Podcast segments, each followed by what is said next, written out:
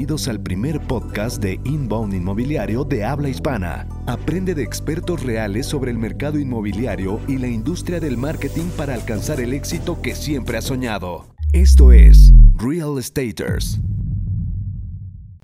¿Qué tal amigos? Bienvenidos a un episodio más de Real Staters. Eh, mi nombre es Enrique Shakur, soy director general de Qualium. Y mi nombre es Carlos Andrade, soy director comercial de Próxima Desarrollos. Y el día de hoy vamos a hablar acerca de las cinco tendencias de marketing para este 2020.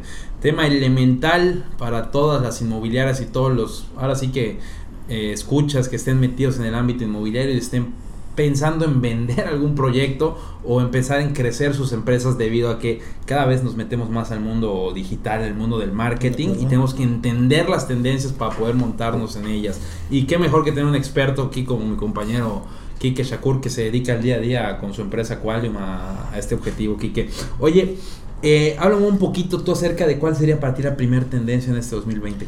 Pues bueno, antes de entrar de lleno a las tendencias, me gustaría aclarar que esto es, pues, según nosotros, ¿no? Lo que hemos podido de alguna manera identificar eh, en el mercado actual. Sí. Eh, estoy seguro que habrá personas que discrepen o que pudieran agregar más tendencias adicionales a estas, lo cual me parece increíble. Entonces, si ustedes son esa persona que tiene una tendencia que no estamos tomando en cuenta, pues por favor que nos manden un mensaje y lo platicamos en, el próximo episodio. Claro, y el chiste, el chiste siempre es cuestionar todo, ¿no? Para ir, ir sacando más ideas y más ideas. Y, el chiste es no quedarte estancado ni quedarte estático, sino estar buscando la tendencia actual para probar, probar, probar, prueba, error y lo que funcione para darle para adelante.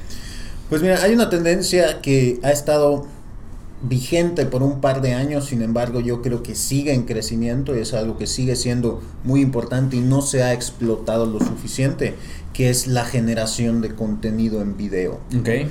Todo en video, o sea, todo lo que puedas reemplazar por texto, a la gente le da flojera leer, ¿no? Es mucho más fácil para alguien consumir un video eh, o sea, consumir un contenido en video que estar leyendo. Es más fácil encontrar el tiempo para ver un video que para leer, yo pienso. Aparte capta más sentidos, ¿no? Como que hay más sentidos involucrados. En de acuerdo, y, si por ejemplo tú entras a un sitio web y te aparece el dueño o uno de los asesores o el gerente comercial hablándote de la compañía, explicándote en qué consiste o por qué hicieron ese desarrollo inmobiliario, pues de entrada ya... Eh, es algo como más humano, ¿no? Ya genera más confianza porque ven que hay gente de verdad, no es la típica página igualita que ahora pues todas las páginas de las inmobiliarias se parecen de alguna manera. Claro. Eh, entonces esto te da un toque de diferenciación, te da un toque humano y em, es mucho más sencillo para tu cliente consumir este contenido, ¿no? Ok.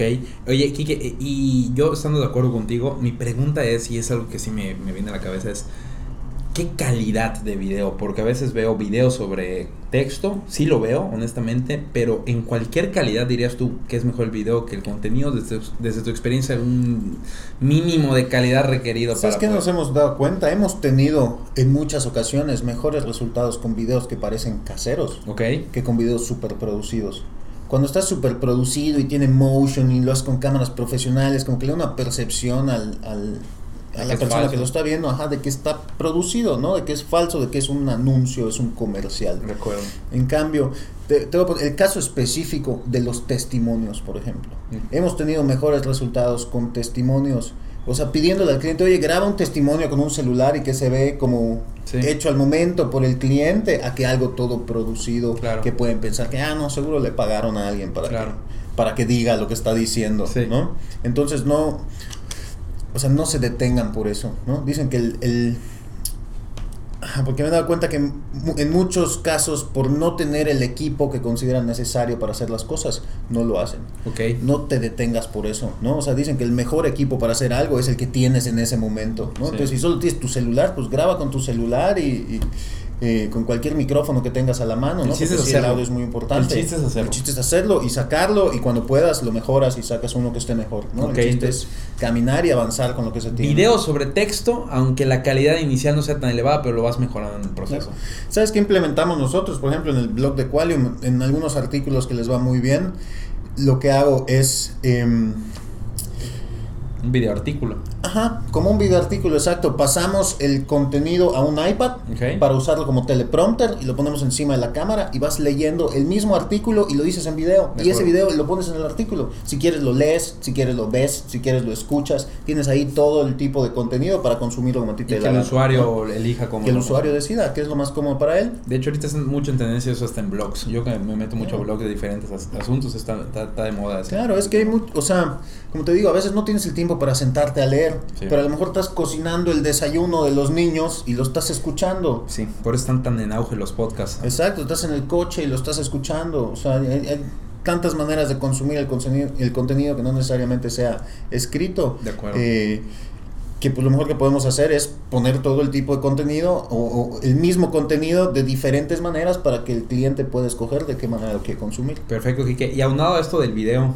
siendo la misma tendencia, ¿qué opinas? Por ejemplo, los webinars en vivo, las transmisiones en vivo, son algo que también está en tendencia. Sí, por supuesto, cualquier cosa que sea en, en video, además, eh, o sea, un webinar, si lo tienes grabado, pues la gente lo puede tomar cuando quiera, lo cual está increíble, ¿no? Entonces, si tú haces una presentación a clientes, por ejemplo, eh, cada semana para hablarle de tus desarrollos, de tus terrenos, de tus departamentos, pues eso lo puedes grabar y ponerlo en internet Claro. y ponerle un anuncio y que la gente llegue solita y lo toma cuando quiera y no tienes que estar haciendo, o sea, si él lo quiere tomar a las 4 de la mañana el domingo, Es libre de hacerlo. Pues es, es problema de él, ¿no? Perfecto. Entonces, la primera tendencia es contenido en video. Cada vez menos texto, cada vez mucho más video. La otra es contenido generado por el usuario, tanto por el cliente, como en el caso de los testimonios, como de los asesores, por ejemplo, los, los agentes de venta que crean su propio contenido, van al desarrollo y se graban, ah, sí, aquí estoy en el desarrollo, miren cómo ya está el 85% construido. Sí.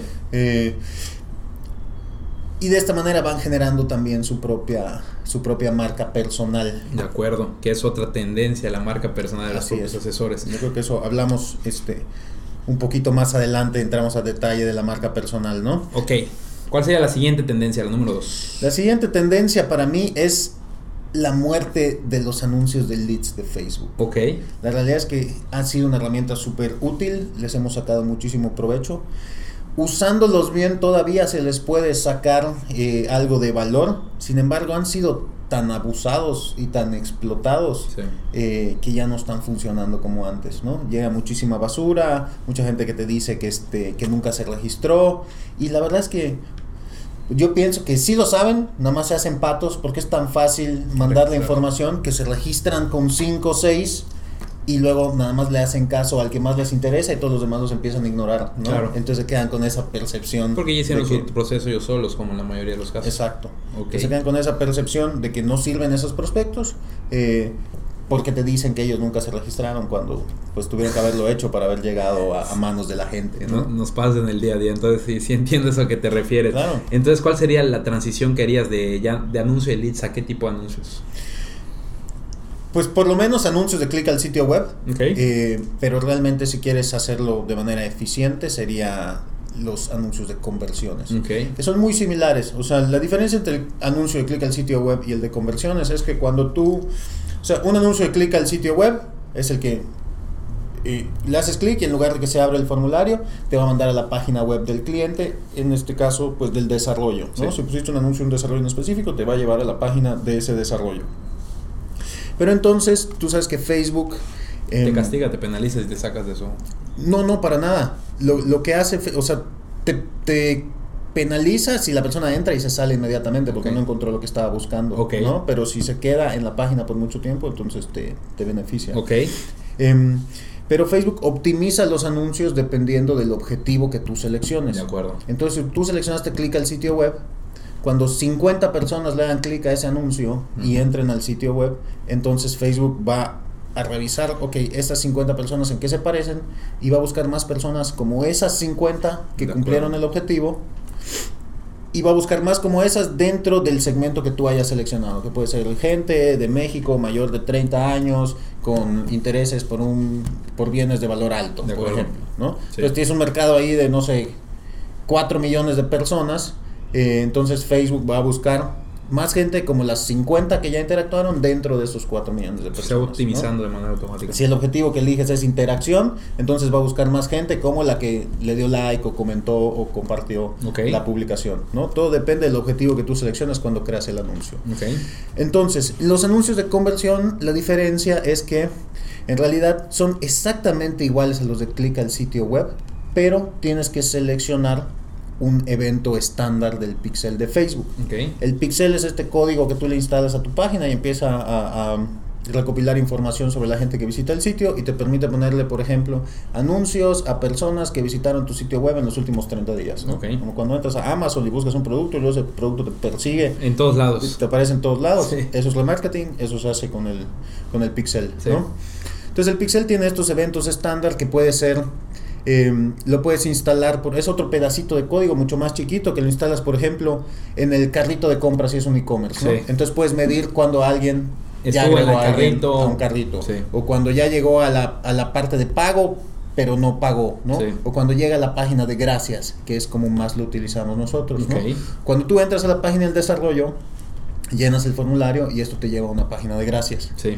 En la página de gracias instalas el evento estándar, nosotros regularmente usamos el de cliente potencial, Ok. de tal manera que cuando creas el anuncio de po- el- el- creas el anuncio de conversiones, lo primero que te pregunta es cuál es la conversión que quieres medir. Vas Sí. a seleccionar cliente potencial y entonces lo vas a lo vas a segmentar normal y de resto es igual que el de clic al sitio web. Ok. ¿no? Solo que es este paso extra. Exacto, lo que va a pasar es que va a medir cuando le den clic al sitio web, cuánta gente entró al sitio web y de esos cuántos llenaron el formulario y llegaron a la página de gracias. Ok. Que eso es lo que te importa a ti. Sí. ¿No? O sea, cuánta gente cumplió el proceso completo, porque si entró al sitio web pero no se registró, No- igual y no era tu cliente, Claro. ¿no? No le interesó a tu producto. Exacto, igual y no era para ti. Entonces, si llegó al final, esos son los que te interesan. De acuerdo. Entonces, al seleccionar el objetivo de conversiones, cuando 50 personas lleguen al la final de del gracias. proceso, lleguen a la página de gracias. El, el pixel va a perseguir para remarketear a gente similar a la gente Exactamente. que. De acuerdo. Muy bien. Que no es lo mismo a la gente que entró al sitio web. No, claro ¿Estás de no. acuerdo? Eh, eh, más el proceso, tiene la... eh, digo, va a ser más tardado y tal vez un poco más caro, pero va a ser mucho más óptimo. Así es. En nuestra experiencia, ese tipo de prospectos pueden costar alrededor del doble que los de, o un poco más tal Del, vez, de- del anuncio de lead normal. que el anuncio de leads de, de Facebook. Porque es que, no sé, en el caso de terrenos, por ejemplo, cuando pones un anuncio de prospectos, hemos tenido eh, anuncios que te generan los prospectos hasta en 15 pesos, 25 pesos cada prospecto. Sí. Pero es, es basura, o sea, tienes que hablar con 100 para que Salga uno. 10 te pongan atención Sí. y uno o dos te compren. Es muy desgastante ¿no? hasta para el asesor. o sea, Exacto, sí. entonces empiezan a perder confianza en la estrategia digital, Así es. ¿no? Entonces lo mejor que puedes hacer es hacerlo de la manera que les estamos comentando, les van a llegar menos prospectos, pero van a estar mucho más calificados porque van a haber entrado a la página, leído la información, llenado el formulario manualmente. Entonces, básicamente, la tendencia es muerte a los anuncios de leads. Si van a usar anuncios de leads, úsenlos en remarketing para gente que ya estuvo en el sitio De web. acuerdo. Entonces, ¿para qué? Pero no los usen para obtener nuevos prospectos. Exacto. Para, de acuerdo con Para, para um, audiencias calientes, ¿no? Así es. Alguien ya estuvo en mi sitio web, por alguna razón no se registró en ese momento, eh, estaba largo y le dio flojera hacerlo en su celular, te estaba voy a recordar para que algún día público, estaba manejando, exacto. Muy bien. Entonces cuando le vuelva a aparecer, ya no te vuelvo a mandar en la página, ya estuviste ahí, lléname este formulario y ya estuvo. Perfecto, estoy totalmente de acuerdo y eso es muy interesante hasta para mí. Eh, ¿Cuál sería la siguiente tendencia, la tercera, Kike? La tercera tendencia sería el autoservicio digital. Ok. El poner a la disposición del cliente toda la información para que él solito recorra el 70-80% del camino solo. Precios, mensualidades, eh, ubicaciones, cotizadores, Opciones, exacto. eh, promociones, eh, explicación del Todo en línea, disponible para todos. Y no sabes cuánta cuánta gente me ha tocado que dice, no, es que si lo pongo, lo va a ver mi competencia. ¿Y qué tiene? Ya sabes. Sí. O sea, no se lo vas a dar al cliente nada más para que no lo vea la competencia. Sí, Se me hace absurdo. Claro. ¿no? O sea, lo mejor es darle toda la información y que ni te moleste si no realmente está interesado. Sí. ¿no? Autoservicio, que lo haga él solito, ve ahí cuánto cuesta, está el cotizador, puede seleccionar cuál, seleccionar cuánto quiere dar de enganche. Y fíjate que sí pasa, ¿ah? al menos a mí me ha pasado que cuando no me dan la información, yo no quiero hablar con alguien hasta que yo no me yo no esté convencido aún de que eso me interesa. No, no sé si me explico. Entonces, realmente, mientras más información des, más el cliente tiene esa experiencia. Ah, y lo hemos hablado. Esa, esa percepción de, de, que es que no le damos toda la información para que nos hable. Sí. ¿Y para qué quieres que te hables y cuando se la des te va a decir, ah, no, no me alcanza o no, no era lo que pensaba? Claro. No, mejor que tome la información él solo desde antes. La chamba del vendedor actual ya no es la manipulación y el dar la información, sino es ser un curador de información detectar las necesidades emocionales del prospecto para utilizar la información que le sirve. Resolver problemas específicos Así que es. tiene cada cliente Así por es. separado. Así es, ya ¿no? no tienes que detallar como, como Cuando perico. es algo que te, que te repiten cada vez, tú ya deberías saber, o haberte dado cuenta y hablado con tu agencia o con la es. empresa y decir, oye, me preguntan esto todo el tiempo, ¿por qué no lo ponemos en la página? De acuerdo. ¿No? Para que ya me lo dejen de preguntar y, y lo sepan desde el, desde el sitio, ¿no? Yo estoy totalmente de acuerdo con eso y recuerden, el, el comprador tomó el poder en el proceso de compra, no nos lo va a devolver. O sea, ya cambiaron las reglas del juego, mientras más rápido lo entendamos, nos adaptemos y seamos eficientes con respecto a eso, mejor resultados vamos a tener. Y yo también creo que es un autoservicio digital. O sea, estás interesado, ve todo lo que tengo, aquí te lo dejo en la palestra y tú decides si vienes conmigo o no vienes conmigo. Claro, ya cuando, cuando quieras hablar con el asesor es porque, oye, ya tomé una decisión, quiero este, ¿cómo lo hacemos? No, tengo esta duda, ¿puedo usar este crédito que tengo o te, te puedo dar en dos pagos en lugar de uno? No sé. Ya, ya me interesó tanto, ahora solo necesito la confianza de un ser humano para que termine de, de afianzar. ya nomás quiero hablar con una persona de verdad o Para ver si existe la necesito empresa. esta documentación o documentación sensible como por ejemplo, oye, es que quiero ver el acta constitutiva de la empresa. Claro. ¿no? Claramente eso no lo vas a poner público para que lo descargue cualquiera Así en es. cualquier momento. Así ¿no? es. Eh, ya en ese caso, pues sí, a través Es de la interacción del asesor. humana. Exacto. De acuerdo. Siguiente tendencia, Kike. Pues esa tendencia yo creo que nos lleva a la siguiente, que es el always be helping sobre el always be selling, Ok. ¿no? Que es algo como que se dice mucho entre los vendedores. Pero el ¿qué- qué- siempre estar vendiendo, ¿no? Sí. Todo el tiempo estar vendiendo.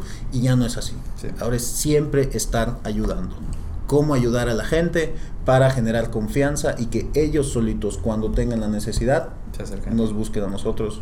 O sea, como siempre les digo, el tema del inception, ¿no? Siempre tratar de hacer al cliente pensar que fue su idea contratar o comprar tu producto o servicio. No que yo los orillé a ten- a tener que tomar esa Así decisión. Sí. Sí, no, esa, esa, esa idea del que este de te mareo hasta que te vendo Sí. eh, ya no funciona. Y esto obviamente trasladable a, a tus esfuerzos de marketing eh, para las redes y para todos lados. O sea, en vez de ya estar sacando promocionales como si fuera de supermercado con el precio y los descuentos, etc., que sea más.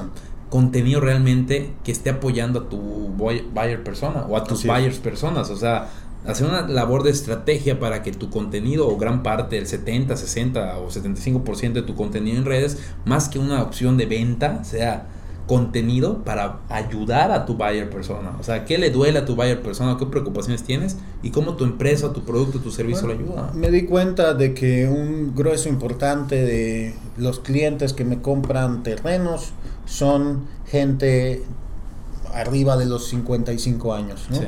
¿Cómo puedo ayudarles a través de ¿Qué busca alguien de contenido, 55 ¿no? años? Le puedo escribir un artículo que sea cómo hacer tres veces más dinero que con tu Afore invirtiendo en terrenos. Exactamente. Tiene su atención de inmediato. Así ¿no? es. Es entenderlo y estar ayudando y no vendiendo, porque ahí no vendiste nada, estabas ayudando. Estoy totalmente Así es, te estoy dando una solución para un problema que podrías tener y tú solito vas a tomar la decisión de realizar. Es como un nuevo chip en la manera de pensar desde la estrategia de marketing desde arriba para plasmarlo ahora sí en tu... Así es, o en sea, tu- centrado en el usuario, Así es. en el cliente, no en tu la producto. empresa. Exactamente, de acuerdo. Y la siguiente y última tendencia aquí, que ¿cuál sería? Pues lo que platicábamos hace un rato de la marca personal, pero ya más como permeado hacia toda la empresa, ¿no? Antes la marca personal era el director o los, los gerentes de Sí. alguna manera, pero ahora ya todo mundo dentro de la empresa busca tener una marca personal, busca tener liderazgo, ¿no? Sí. Eh, o sea, la idea ahora es como reproducir a los líderes dentro de la, de la empresa, ¿no? Sí, eh, mira, y es algo que se ha comprobado, que la gente actual confía más en, la, en una figura humana que en, que en el logotipo de una empresa. Claro. Entonces, con to- todo el sentido común del mundo me lleva a, a, pensar que va a ser muy, muy, muy, muy estratégicamente inteligente que todo tu equipo de ventas empiece a generar contenido que sea de ayuda, no de venta. Es que no quieres trabajar con una empresa, quieres trabajar con un ser humano, con una persona. Y si ese ser humano te da confianza y te demuestra que es un experto y genera su propio contenido, es como, wow, estoy, estoy, con, la persona correcta. Me está atendiendo a alguien top. Entonces todos queremos sentirnos importantes y si nos atiende alguien top, te sientes más importante. Así es. y eso es algo que pasa mucho. Eh, que como que siempre la persona quiere tratar con el dueño, con alguien importante dentro de la empresa, ¿no? Entonces, si la persona que te está atendiendo no tiene esa presencia claro. de poderte realmente ayudar con tu problema y tiene siempre que estar diciendo, ah, no, tengo que preguntarle a no sé quién, tengo que consultarlo con no sé quién. Es como, ¿por qué estoy hablando contigo? Entonces, llévame con esa persona a que le preguntas las cosas. Y, y, eso que me acabas de decir tiene todo el sentido del mundo, porque como leí hace ya algunos años de un libro de Brian Tracy, un gurú de las ventas canadiense, eh, siempre dice que los grandes vendedores hablan de su, de su empresa como si fuera suya. Se expresan como, a ah, mi empresa, a ah, mi producto, a... Ah", o, sea, no, nuestra empresa, nuestro producto. Exactamente, entonces hablan como si fueran ellos apropiándose de su producto, su empresa y la gente busca eso. Pero cuando tú te apropias, tú apropias de algo, tú le vas a resolver directamente y no tienes que estar delegando o yendo más arriba, etc. El mensaje que estás tratando con alguien importante. De acuerdo. Entonces, pues bueno, eh, estas son las cinco tendencias de marketing para este 2020. Como decía aquí, que son algunas de las muchas que vienen, pero el punto de esto es empezar a dialogar y cuestionar y ver qué más viene en este 2020 y no quedarnos igual que en el año pasado, porque sabemos que el mundo está cambiando a una velocidad endemoniada. Entonces hay que adaptarnos. Si vas a seguir creando el mismo contenido que el año pasado, déjame decirte que te vas a atrasar. No, y ni siquiera puedes esperar como hacer lo mismo esperando el mismo resultado, que es lo más obvio, ¿no? O sea, ya las cosas que hacíamos antes cada vez funcionan menos. Entonces, si no nos estamos actualizando constantemente, estamos fuera de la jugada. Así es. Quique, pues no me queda más que agradecerte. Muchísimas gracias por tu ah, sabiduría el día de hoy. Eh, y pues muchas gracias a todos por habernos acompañado el, día de hoy. Espero que sigan aquí con nosotros en este y los siguientes programas aquí en Real Estaters. Déjanos tus comentarios, déjanos qué te pareció, sugerencias de temas, algún invitado. Si alguien quiere venir para acá y se dedica al negocio inmobiliario, bienvenido. Y pues apóyenos para maximizar el alcance de este podcast. Es, importante eso que mencionas, ¿no? Aquí todos son bienvenidos. si de verdad ustedes trabajan en la industria y quieren venir a, acompañarnos, en realidad este, muchos de los invitados que han venido han sido ellos los que se han acercado a nosotros para pedirnos estar en el programa. Para aportar valor a la comunidad, que esa es la idea de Exacto, siempre que tengas algo interesante que decir, algo que aportar, que pueda ayudar a los demás, siempre vas a tener una silla aquí y vas a ser bienvenido. Así es. Y pues nos pueden encontrar aquí como en Instagram como arroba realestatersmx y en Facebook como realestaters y a un servidor lo pueden encontrar en Instagram como carlosandrade.re y en Facebook como Carlos Andrade. Y la empresa en la que estoy viendo el tema comercial es Próxima Desarrollos. Perfecto. Eh, a mí me pueden encontrar en todas las redes como arroba eshakur y a nuestra agencia como QualiumMX. Perfecto, pues nos vemos hasta la próxima. Muchas gracias, nos vemos pronto.